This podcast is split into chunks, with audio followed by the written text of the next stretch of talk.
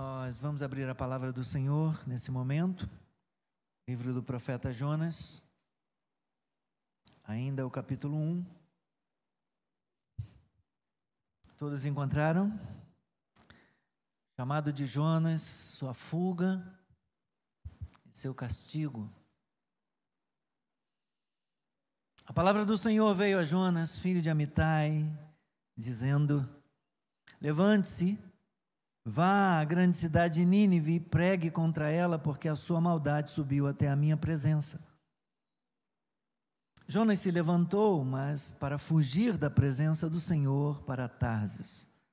Desceu a Jope e encontrou um navio que ia para Tarsis. Pagou a passagem e embarcou no navio para ir com eles para Tarsis, para longe da presença do Senhor. Mas o Senhor lançou sobre o mar um forte vento e levantou-se uma tempestade tão violenta que parecia que o navio estava a ponto de se despedaçar. Então os marinheiros ficaram com medo e clamavam cada um ao seu Deus. Lançaram no, lançaram no mar a carga que estava no navio para que ele ficasse mais leve. Jonas, porém, havia descido ao porão do navio, ali havia se deitado e dormia profundamente. O capitão do navio se aproximou de Jonas e lhe disse: que está acontecendo com você? Agarrado no sono? Levante-se, invoque o seu Deus. Talvez assim esse Deus se lembre de nós, para que não pereçamos. Os marinheiros diziam uns aos outros: Vamos lançar sortes para descobrir quem é o culpado desse mal que caiu sobre nós. Lançaram sortes e a sorte caiu sobre Jonas. Então lhe disseram: Agora nos diga, quem é o culpado por este mal que nos aconteceu? Qual é a sua ocupação? De onde você vem? Qual a sua terra? E de que povo você é? Jonas respondeu: Eu sou hebreu e temo o Senhor, o Deus do céu, que fez o mar e a terra. Então os homens ficaram com muito medo e lhe perguntaram: O que é isso que você fez? Pois aqueles homens sabiam que Jonas estava fugindo da presença do Senhor, porque ele lhes havia contado. Então lhe perguntaram: Que devemos fazer com você para que o mar se acalme? Disseram isto porque o mar ia se tornando cada vez mais tempestuoso. Jonas respondeu: Peguem-me e me lancem no mar. Então o mar ficará calmo, porque eu sei que por minha causa esta grande tempestade caiu sobre vocês. Em vez disso, os homens remavam, esforçando-se por alcançar a terra, mas não podiam, porque o mar ia se tornando cada vez mais tempestuoso contra eles. Então clamaram ao Senhor e disseram: Rogamos-te que não nos deixe perecer por causa da vida deste homem, e não faças cair sobre nós este sangue inocente, porque tu, Senhor, fizeste o que foi do teu agrado. Leia comigo. Em seguida, os marinheiros pegaram Jonas e o lançaram no mar, e a fúria do mar se acalmou. Então esses homens temeram muito o Senhor, ofereceram sacrifícios ao Senhor e fizeram votos. O Senhor ordenou que um grande peixe engolisse Jonas, e Jonas esteve três dias e três noites no ventre do peixe. Amém. Seja abençoada a leitura da palavra. Obrigado, nosso Deus, pela Escritura Sagrada, pela oportunidade que temos agora, Deus, de meditar, de refletir a respeito da tua palavra, buscando a iluminação do Espírito Santo para compreendermos aquilo que o Senhor revelou aqui nesta Escritura. Dá-nos entendimento, Senhor. Abre o nosso entendimento, os olhos da fé e do entendimento. E ajuda-nos a compreender a tua palavra e a fazermos a aplicação correta, Senhor, na nossa vida, nos nossos dias. Em nome de Jesus. Amém. Dei sentado.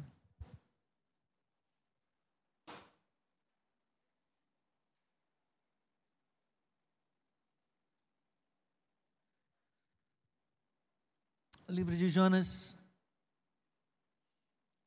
tem sido conhecido para muita gente como a história do, do profeta fujão, do profeta desobediente, que acabou punido, que acabou castigado por Deus, indo parar na barriga de um grande peixe, onde esteve por três dias. Mas não é apenas a história de Jonas. Nós vemos ao longo desses quatro capítulos a história, sim, desse profeta hebreu chamado Jonas, que temia a Deus, mas que tinha dificuldade em perdoar os inimigos, em especial o povo assírio, que foi inimigo do seu povo, que tinha sido responsável pelo cerco de Samaria por três anos até a míngua, e depois levá-los cativos, destruindo para sempre o povo do Reino do Norte, ao levá-los cativos para a Síria. Jonas tinha dificuldades para perdoar aqueles que tinham feito tanto mal para os seus conterrâneos, para, para o seu povo. Mas, além da própria história de Jonas e da sua dificuldade em perdoar os que lhe fizeram mal, os seus inimigos, nós temos também nesse livro a história sobre um Deus que pode tudo, sobre um Deus que governa, um Deus que rege as nações, não apenas o seu povo, um Deus que rege soberanamente com poder todas as nações e, e que mostra nessa história desse Deus soberano e todo-poderoso a disposição de Deus em perdoar aqueles que se arrependem e que creem.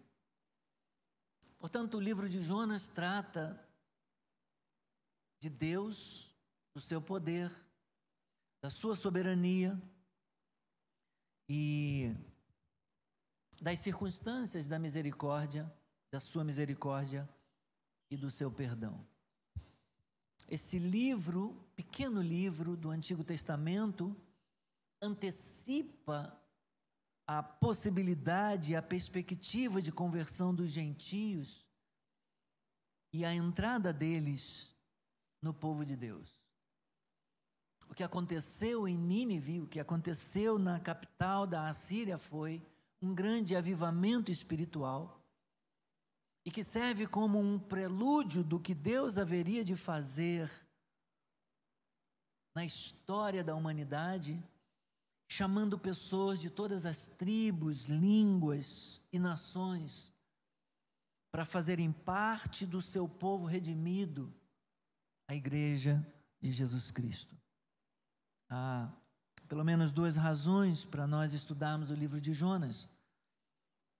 A primeira razão é que revela muito a respeito da natureza e do caráter do próprio Deus.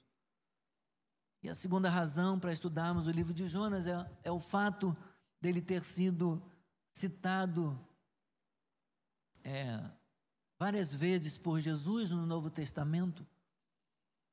Jesus se refere à história de Jonas e ao fato marcante do profeta ter permanecido três dias e três noites dentro do peixe, indicando isso, usando isso como um tipo ou figura do seu ministério e da sua própria morte, sepultamento. Lá em Mateus, no capítulo 12, Mateus registrou isso. Mateus capítulo 12, dos versículos 39 a 41, onde Jesus faz três referências ao livro de Jonas. E se compara com Jonas. Nenhum outro profeta, Jesus jamais se comparou a qualquer outro profeta. Ele o fez com respeito ao profeta Jonas.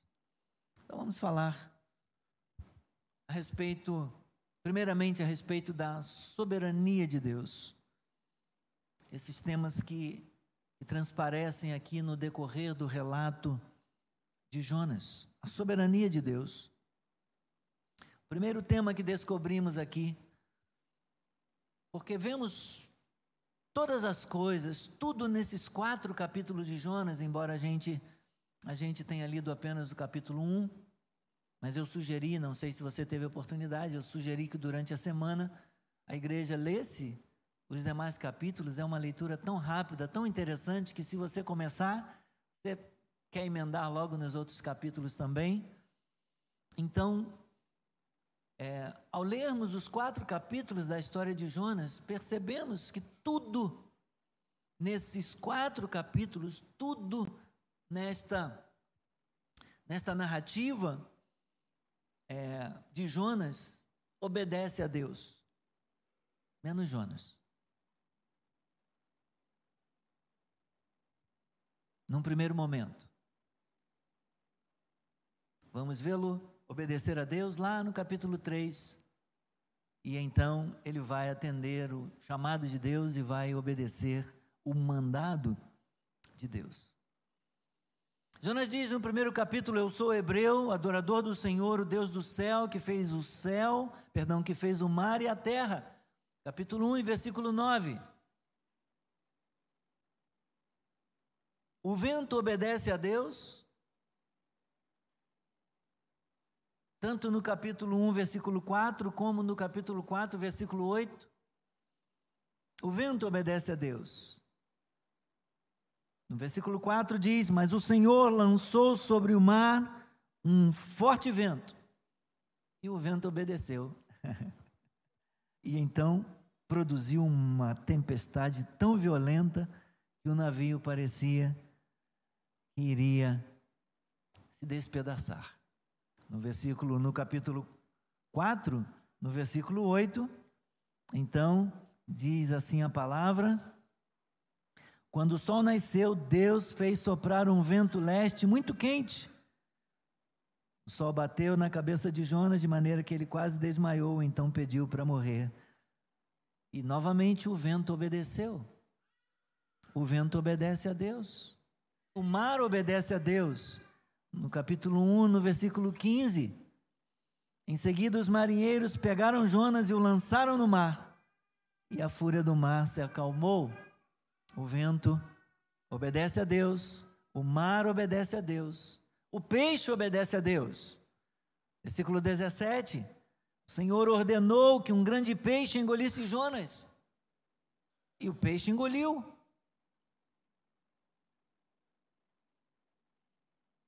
Capítulo 1, versículo 17. No capítulo 2, versículo 10. O Senhor falou ao peixe e este vomitou Jonas na terra. O vento obedece ao Senhor, o mar obedece ao Senhor, o peixe obedece ao Senhor. Lá no capítulo 4, versículos 6 a 8. Senhor Deus fez crescer uma planta por cima de Jonas para que fizesse sombra sobre a sua cabeça.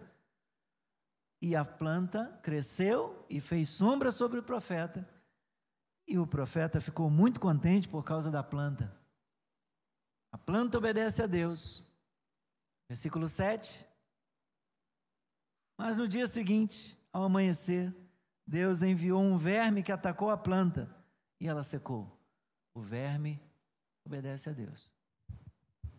Tudo obedece a Deus. Mas o crente Jonas, que disse: Sou hebreu, Temo o Senhor, o Deus do céu, que fez a terra e o mar, ou o mar e a terra. Não obedece. Até os marinheiros e os ninivitas se curvaram diante de Deus.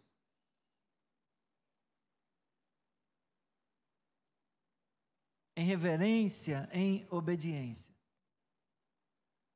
E no final do livro, Jonas está com raiva porque Deus perdoou os ninivitas.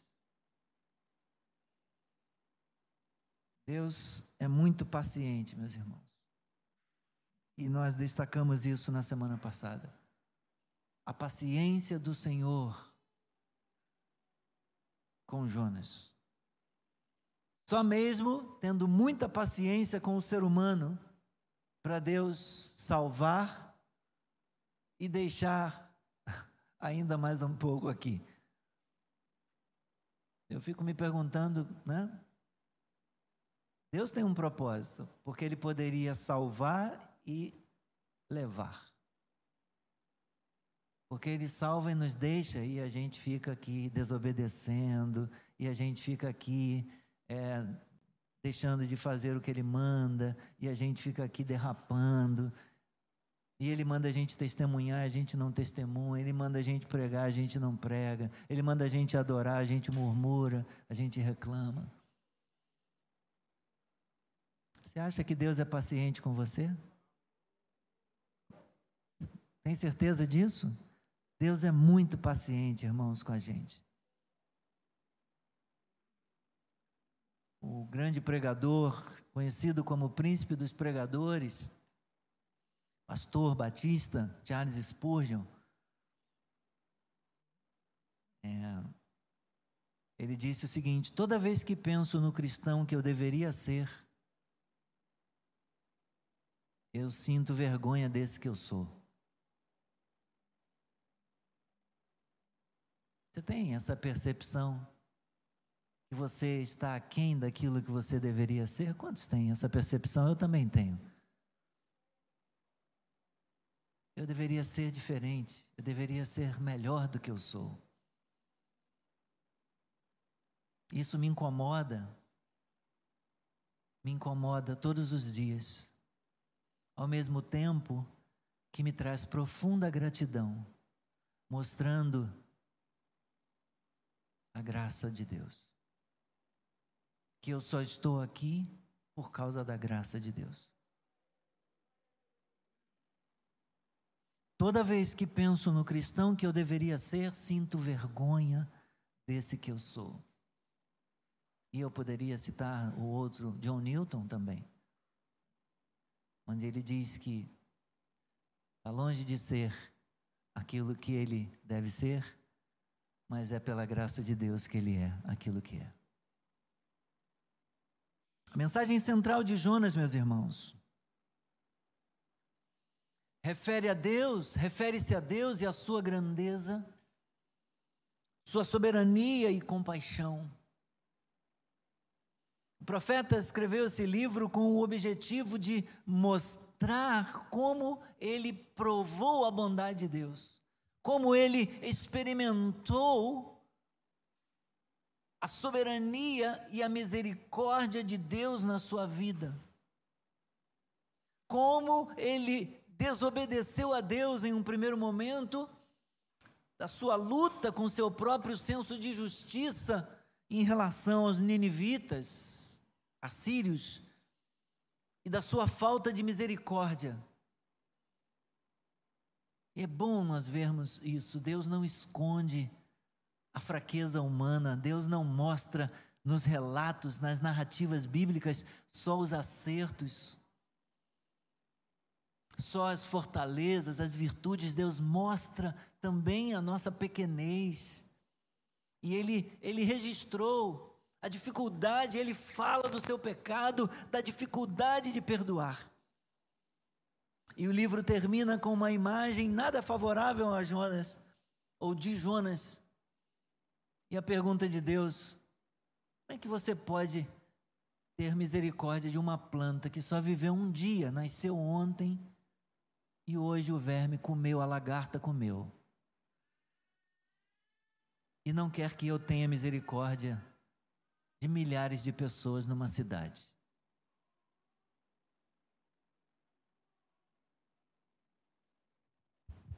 Segundo tema é a compaixão de Deus. A grande compaixão de Deus, não somente por Israel, seu povo, mas também pelos marinheiros que clamaram a Deus quando descobriram quem era o Deus que estava por trás da tempestade. Eles clamaram a, a Deus e Deus os atendeu. Deus também teve compaixão dos assírios o rei proclamou um jejum, o rei chamou o povo, a nação ao arrependimento, ordenando que ninguém comesse nem bebesse nada, nem as pessoas e nem os animais. e eles se arrependeram. Quando ouviram a pregação de Jonas, no segundo momento da narrativa, lá no capítulo 3, quando o profeta obedeceu então o mandado de Deus, Deus teve compaixão dos assírios ou ninivitas, mas ele também teve compaixão de Jonas. Ele também teve compaixão de Jonas. O chamado de Jonas para que fosse a capital do império do império assírio, que era o império mais perverso e cruel da sua época para anunciar o juízo de Deus contra os seus habitantes. É, nós vemos, meus irmãos, ele não cumprindo, e a gente já mencionou aqui as razões para isso. O texto diz que Jonas fugiu, porque ele sabia que Deus é um Deus grande em misericórdia e que facilmente perdoaria aquela gente se eles tão somente se arrependessem. Então Jonas não quis ter compaixão daquela gente cruel, daquela gente tão ruim. Jonas cresceu ouvindo e vendo as atrocidades causadas por aquele povo que já havia feito incursões contra o reino do norte, Israel. Segundo Reis fala disso. Em Segundo Reis, no capítulo 14, 25, nós temos o relato de Jonas como um profeta no reino do norte. Ele vai profetizar a expansão do império, a, a expansão do reino de Jeroboão II, ele vai é, profetizar a respeito da expansão do território de Israel. E, e ele conhecia os ataques da Assíria contra Israel, de onde ele era oriundo. Ele conhecia a fama da, daquela gente má, que não aliviava os seus inimigos. E o seu pensamento é: como, como que Deus quer que eu vá pregar para eles? O desejo de Jonas era que eles fossem destruídos e não perdoados. Então vamos para o texto.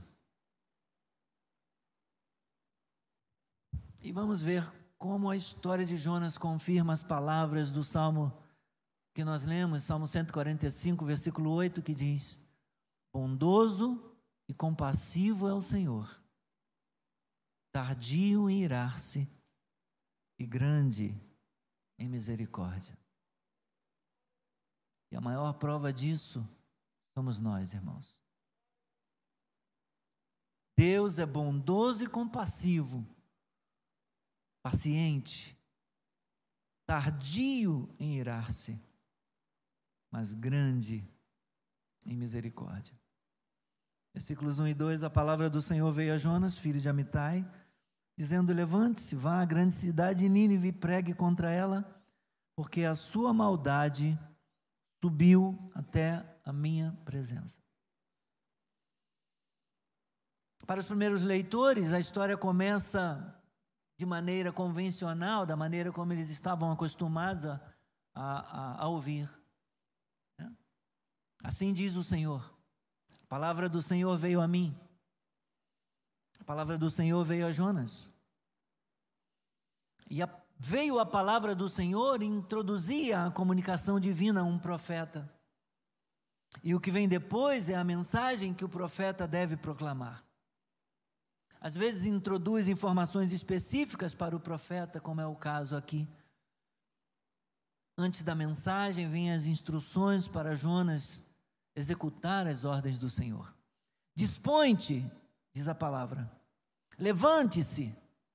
Levante-se e vá à grande cidade de Nínive. Embora o verbo no original, traduzido por levantar, muitas vezes indique a ação física de se levantar, o imperativo é muito usado em conjunto com outros verbos para indicar a necessidade de prontidão, a necessidade de uma resposta imediata. Então aqui, Jonas não está necessariamente recebendo ordens para se levantar, está, contudo, sendo instruído a não adiar sua partida para Nínive. Haja, apressa-te. O destino era a cidade assíria, a capital da Assíria, de Nínive. Vai, se levante. Ficava na margem oriental do rio Tigre e atualmente as ruínas de Nínive estão do outro lado da cidade de Mossul, no Iraque. Jonas recebeu ordem de denunciar a cidade de Nínive. Pregue, pregue contra ela, porque a sua maldade subiu até a minha presença. Enganam-se aqueles que pensam que Deus está cego, que Deus está surdo, que Deus não vê, que Deus não ouve.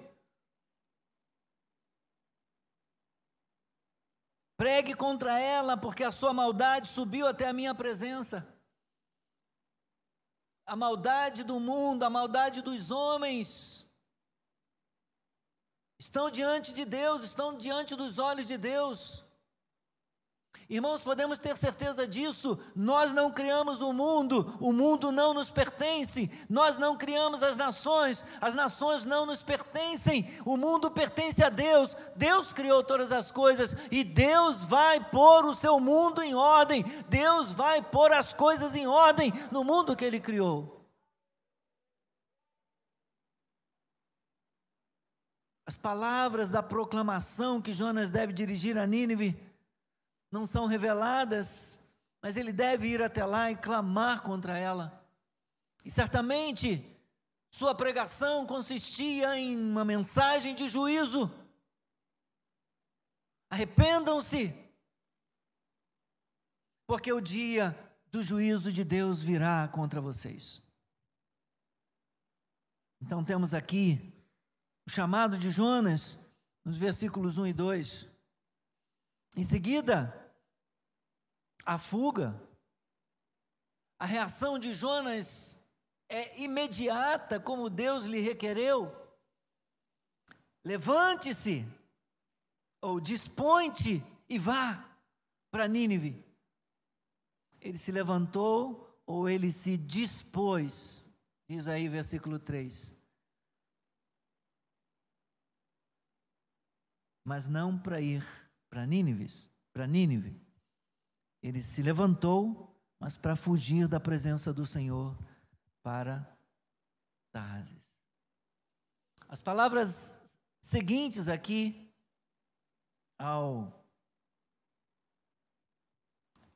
Jonas se levantou mostram que ele não tem nenhuma intenção de obedecer às palavras de Deus. Convocado para ir na direção ao Oriente, ele prefere fugir e ir na direção oposta. Ele vai então para Tarsis. Acredita-se que Tarsis ficasse ao sudoeste da Espanha, era um ponto mais distante onde alguém podia chegar de navio naquele período. Então, embora Jonas seja crente, temente a Deus, e creia na soberania de Deus sobre o céu, o mar e a terra, ou seja, ele crê que Deus é soberano sobre, sobre tudo. No entanto, ele se esquece por um momento daquilo em que ele acredita. Deus é soberano sobre tudo, menos sobre a minha vida. Ele faz o que ele quiser de tudo, mas eu faço da minha vida o que eu quiser. E então ele tenta fugir da presença de Deus. Muitas vezes nós também nos esquecemos, meus irmãos, de que ninguém pode fugir da presença de Deus. Nem nós, nem ninguém. De que tudo que somos, tudo que fazemos, tudo que pensamos, tudo que sentimos, toda a nossa vida está diante da presença, diante da face de Deus, todo o tempo os olhos do Senhor estão sobre nós, a sua mão estão sobre nós e ele nos cerca por detrás e por diante, de modo que, como disse o salmista no Salmo 139, para onde fugirei da tua presença, da tua face? Para onde me ausentarei da tua face? Fugirei do teu espírito. Não tem como. Às, às vezes a gente acha que pode. Quando a gente faz alguma coisa errada. As consequências da fuga de Jonas para Tarsis são apresentadas nos demais versículos aí após o 3, versículos 4, 5 em diante. Jonas se levantou, mas para fugir da presença do Senhor para Tarsis, desceu a Jope, encontrou um navio que ia para Tarsis, pagou a passagem, embarcou no navio para ir com eles para Tarsis, para longe da presença do Senhor. Mas o Senhor lançou sobre o mar um forte vento e levantou-se uma tempestade tão violenta que parecia que o navio estava a ponto de se despedaçar. As, as ações de Jonas provocaram uma reação impressionante. Deus poderia ter desistido, ter dito, é, chama o outro. Poderia ter chamado outro profeta. Mas o Senhor não fez isso. O Senhor lançou sobre o mar um forte vento. Nós já ouvimos essa expressão a respeito de alguém que está passando por um vento. Já ouviu essa expressão? Fulano está passando por um vento. Um vento muito forte. Às vezes na nossa vida, né, parece que está ventando muito. Nós também, muitas vezes, somos disciplinados pelo Senhor, meus irmãos, por atos de desobediência e rebelião. Nem sempre é por isso. Às vezes é porque vento faz parte da vida, faz parte da natureza, e há dias que não tem vento nenhum e a gente fica pedindo: meu Deus, não está ventando, como eu queria um ventinho.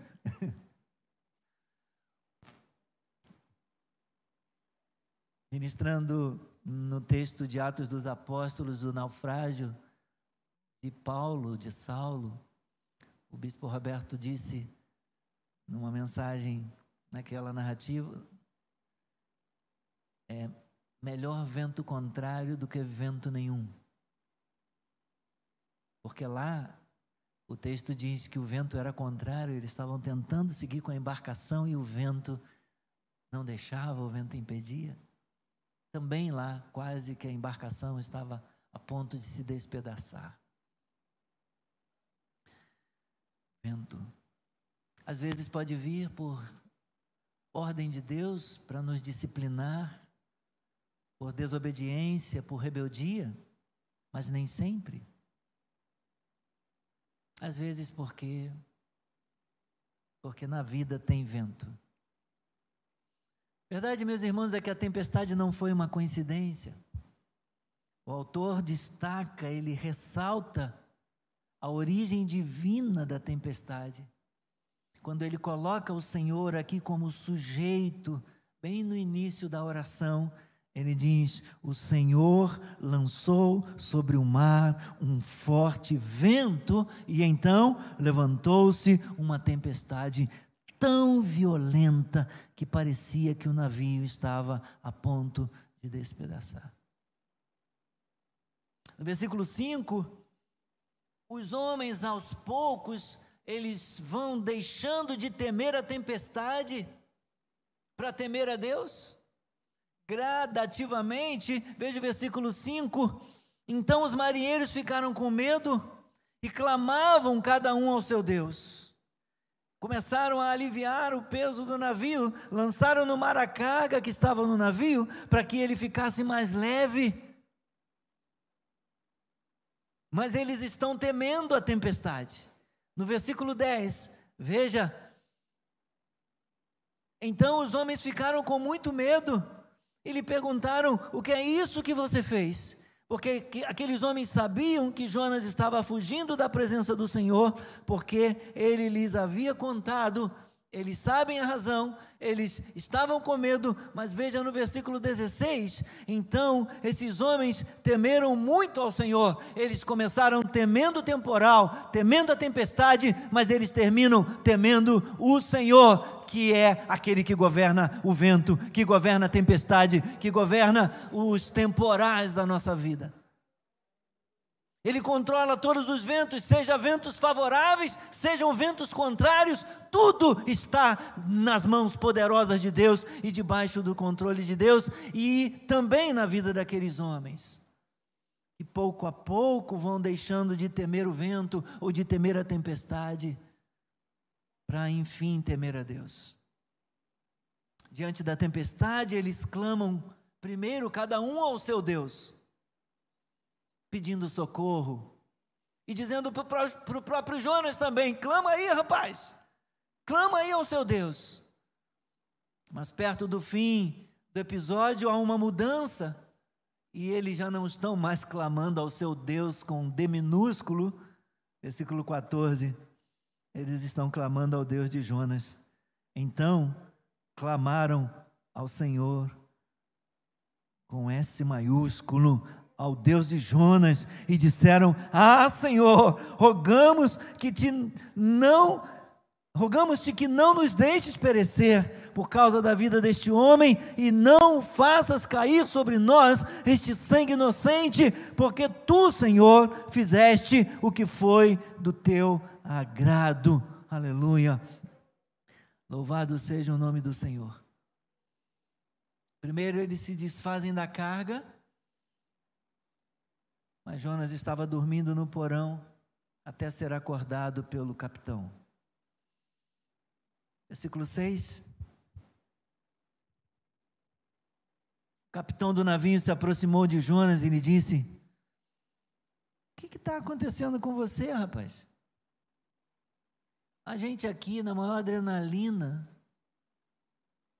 o navio, todo mundo desesperado temendo perder a vida e você agarrado no sono. Levante-se. Invoque o seu Deus com D minúsculo. Talvez assim esse Deus se lembre de nós, para que não pereçamos. Partir do versículo 7, os marinheiros vão lançar sortes. É, para tentar descobrir quem poderia estar desagradando alguma divindade aqui e causando aquela tempestade. E Deus faz com que a sorte caia sobre Jonas. Na verdade, eles queriam poder começar a dar para cada um a chance de, de falar, né? Quem é você? De onde você vem? O que, que você está fazendo? Por que, que você está aqui nesse navio?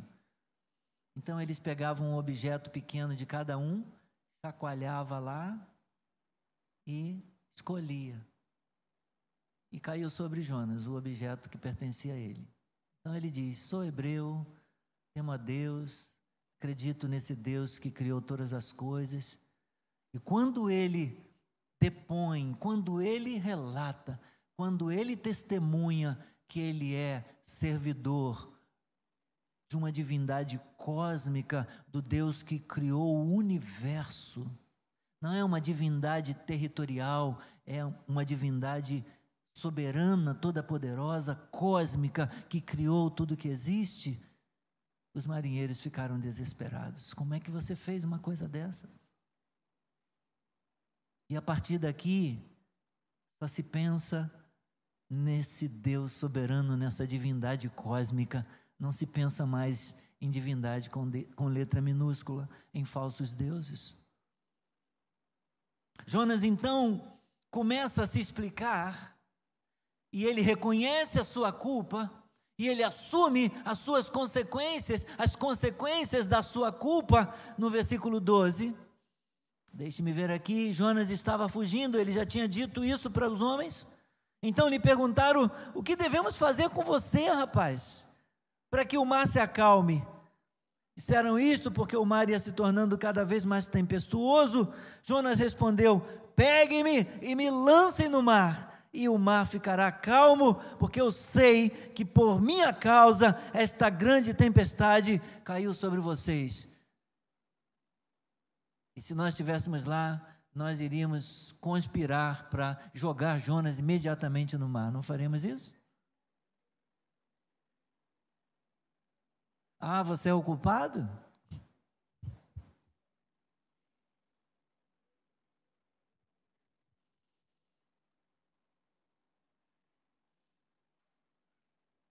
Em outras palavras, ele disse: Foi por minha causa. Eu sou o culpado, mas podem me lançar no mar. E é interessante que eles não fizeram isso. Olha o que Deus está mostrando para Jonas. Eles continuaram remando, remando e remando.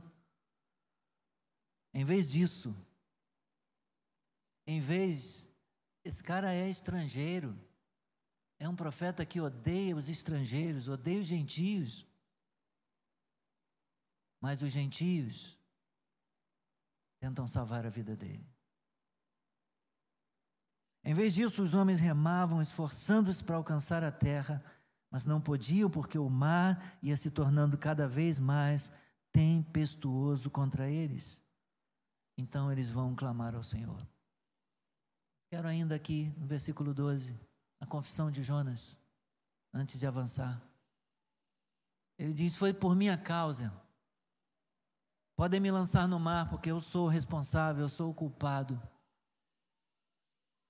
Interessante aqui, meus irmãos, vermos e aprendermos com a soberania divina.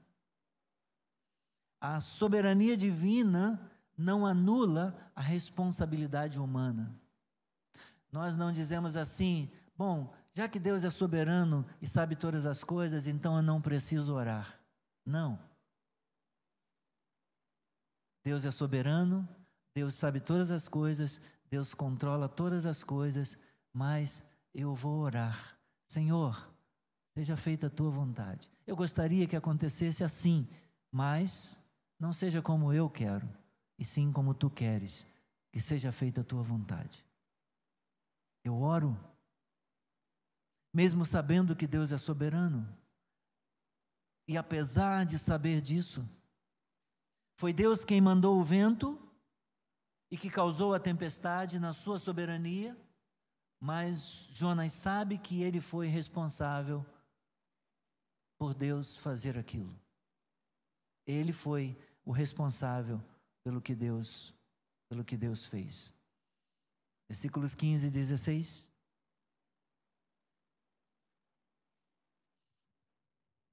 Após lançarem Jonas no mar, a fúria do mar se acalma, os marinheiros temem a Deus, ao Deus de Jonas e lhe oferecem sacrifícios e fazem votos. Em seguida,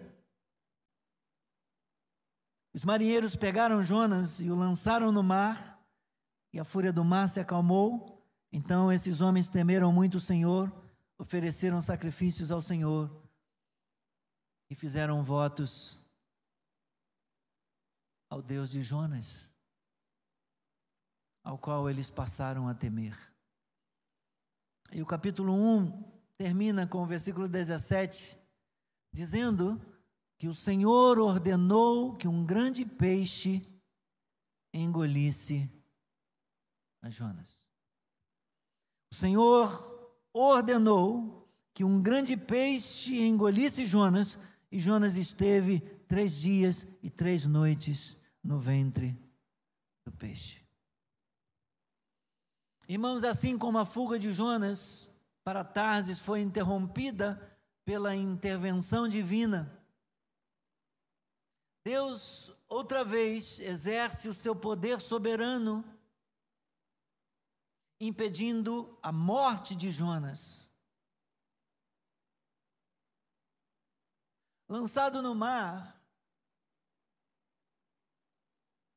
Deus poderia tê-lo deixado morrer afogado.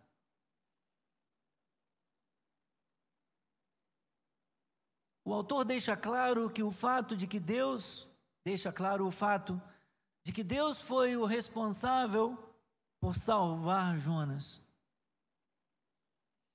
O verbo aqui traduzido significa também designou, preparou. Aparece no capítulo 4, no versículo 6, o Senhor fez crescer, é o mesmo verbo. No versículo 7 do capítulo 4, o Senhor enviou um verme, é o mesmo, é o mesmo verbo traduzido aqui nessas palavras lá no original. No versículo 8, o Senhor fez soprar um vento em cada um desses casos, o autor sagrado está se referindo ao poder, à capacidade que Deus tem de controlar a natureza, a capacidade que Deus tem de fazer aquilo que Ele deseja seja usando o que for, seja usando as estrelas, seja usando o sol, seja usando a lua, seja usando as montanhas, seja usando um peixe, seja usando uma ave, Deus, seja usando uma pessoa, um ser humano, Deus pode controlar, Deus pode governar, Deus pode usar quem Ele quiser, porque Ele é aquele que sustenta este universo pela Sua palavra poderosa. Ele é que comanda, Ele é que governa, Ele é que controla. Então, concluindo, vemos nesse capítulo 1 que o amor soberano de Deus, Sua santidade e Sua misericórdia são contrastadas com a teimosia rebelde de Jonas. E isso ainda é verdade nos nossos dias.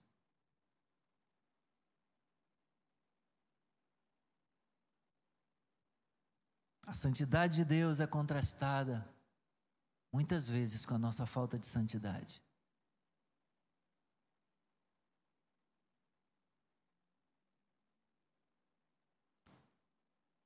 E é justamente essa a razão de que nós precisamos de Jesus Cristo.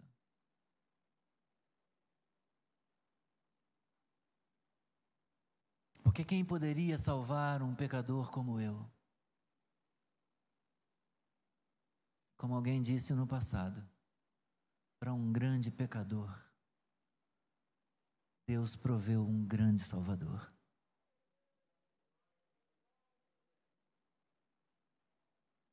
Precisamos de Jesus. Desesperadamente precisamos de Jesus.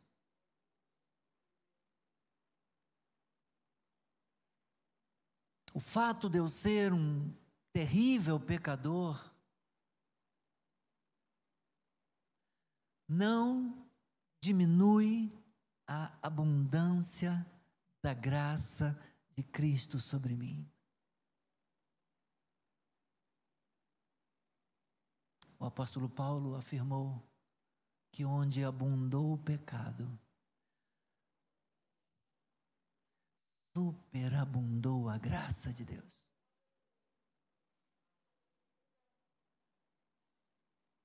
A realidade do meu pecado não diminui, não faz decrescer o amor e o cuidado do Senhor na minha vida. Graças a Deus por isso. O foco não sou eu, nem você, nem o nosso pecado. O foco é Cristo que vive em nós. E assim nós podemos dizer, como o apóstolo Paulo registrou em Gálatas 2, versículo 20: Estou crucificado com Cristo. Logo, Já não sou eu quem vive, mas Cristo vive em mim, e esse viver que agora vivo na carne, vivo pela fé no Filho de Deus que me amou e a si mesmo se entregou por mim. Aleluia! Graças a Deus pelo Cristo crucificado, morto sim, mas ressurreto, vivo. Aleluia! Jesus está vivo e ele segura a minha vida, ele segura a sua vida. E só Ele nos sustenta por Sua graça. É a única razão, meus irmãos, de termos segurança que nós entraremos no santuário celestial. Nós entraremos diante da santa presença de Deus.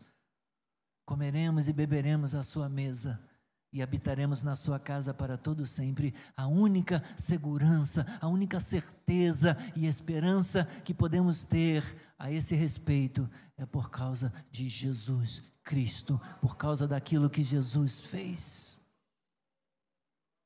Não depende de nós. Por isso amamos Jesus, amamos a graça.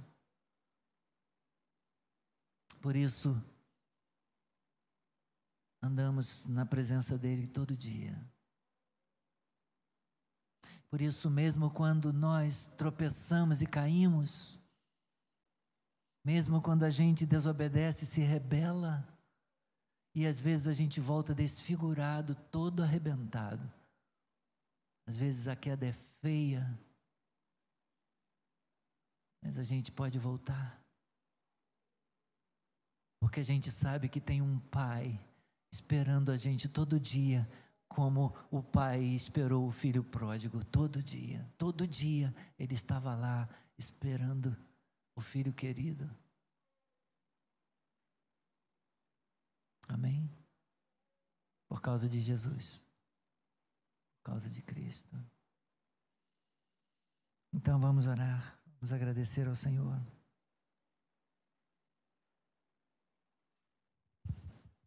Se você caiu, se machucou, se você fugiu, se afastou,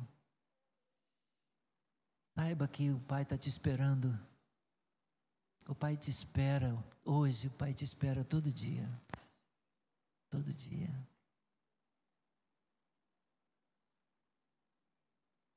Quantas vezes Ele perdoa?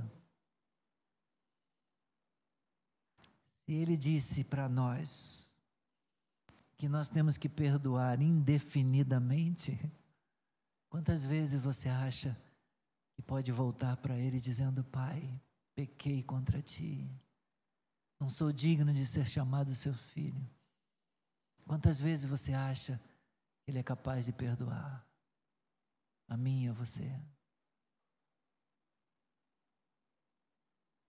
O sangue de Cristo foi derramado uma vez por todas A graça nos alcança todo dia.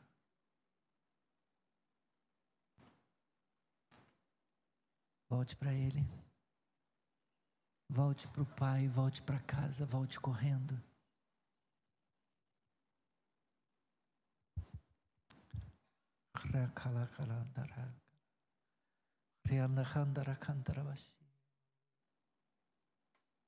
Remanância de cantala. Oh, Jesus. Perdão, Senhor, perdão. Restaura-nos nesta manhã. Restaura-nos a alegria da salvação. Não retire de nós o teu Espírito Santo. Restaura a santidade. Restaura o testemunho. Restaura-nos. Restaura a comunhão. Os que estão longe ainda não te conhecem, que te conheçam a ti, o único Deus verdadeiro e a Jesus Cristo, a quem tu enviaste. Revele-se, ó Deus, a este coração. Perdoa o seu pecado. Escreve seu nome no livro da vida permita viver como salvo na tua presença.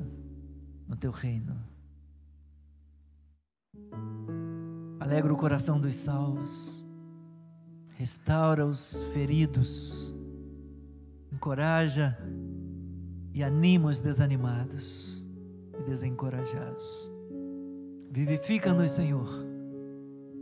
Nós te pedimos. Em nome de Jesus. Restaura, Senhor, e livra do medo aqueles que têm pecado, caíram e continuam caídos. Levanta-os, restaura-os. Em nome de Jesus. Em nome de Jesus.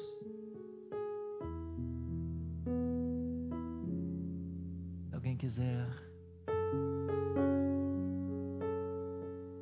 deixar o seu lugar ou quiser ficar de pé, se alguém estiver andando longe, você acha que tem estado longe, longe da presença do Senhor, longe do propósito do Senhor, longe da santidade do Senhor. Oh Senhor, contempla essas vidas, contempla essas vidas, restaura os seus corações, restaura os seus corações, em nome de Jesus, aquece seus corações, aviva, oh Senhor, em nome do Senhor, traz ânimo, coragem, força, fé, esperança, renovo, alegria, alegria da salvação. Oh, bendito seja o teu nome. Em nome de Jesus nós oramos. Glória a Deus. Glória ao Senhor. Glória ao Senhor. Estamos chegando ao final da mensagem, ao final da nossa transmissão. Eu agradeço você que nos acompanha pela internet. Muito obrigado pela confiança, pela companhia. Espero que a palavra do Senhor, Deus tenha falado ao seu coração através da sua palavra. Que o Senhor lhe abençoe. Convido você para o culto logo mais, se possível. Venha participar do culto conosco aqui presencialmente. Estamos com toda a segurança, seguindo todos os protocolos, com o uso de máscara, higienização das mãos com álcool em gel, aferição da medida da, da temperatura corporal na chegada, com distanciamento nos bancos. Temos condições de receber bem você com segurança e conforto. Venha buscar o Senhor, venha adorá-lo juntamente conosco no culto das 18 horas. Amanhã, 19h30, oração. Quarta-feira, 7 da manhã, também oração. À noite, 19h30. Venha orar com a gente. Quinta-feira à tarde, oração das irmãs da Aliança Feminina. Você é nosso convidado. Deus abençoe a sua vida. Forte abraço.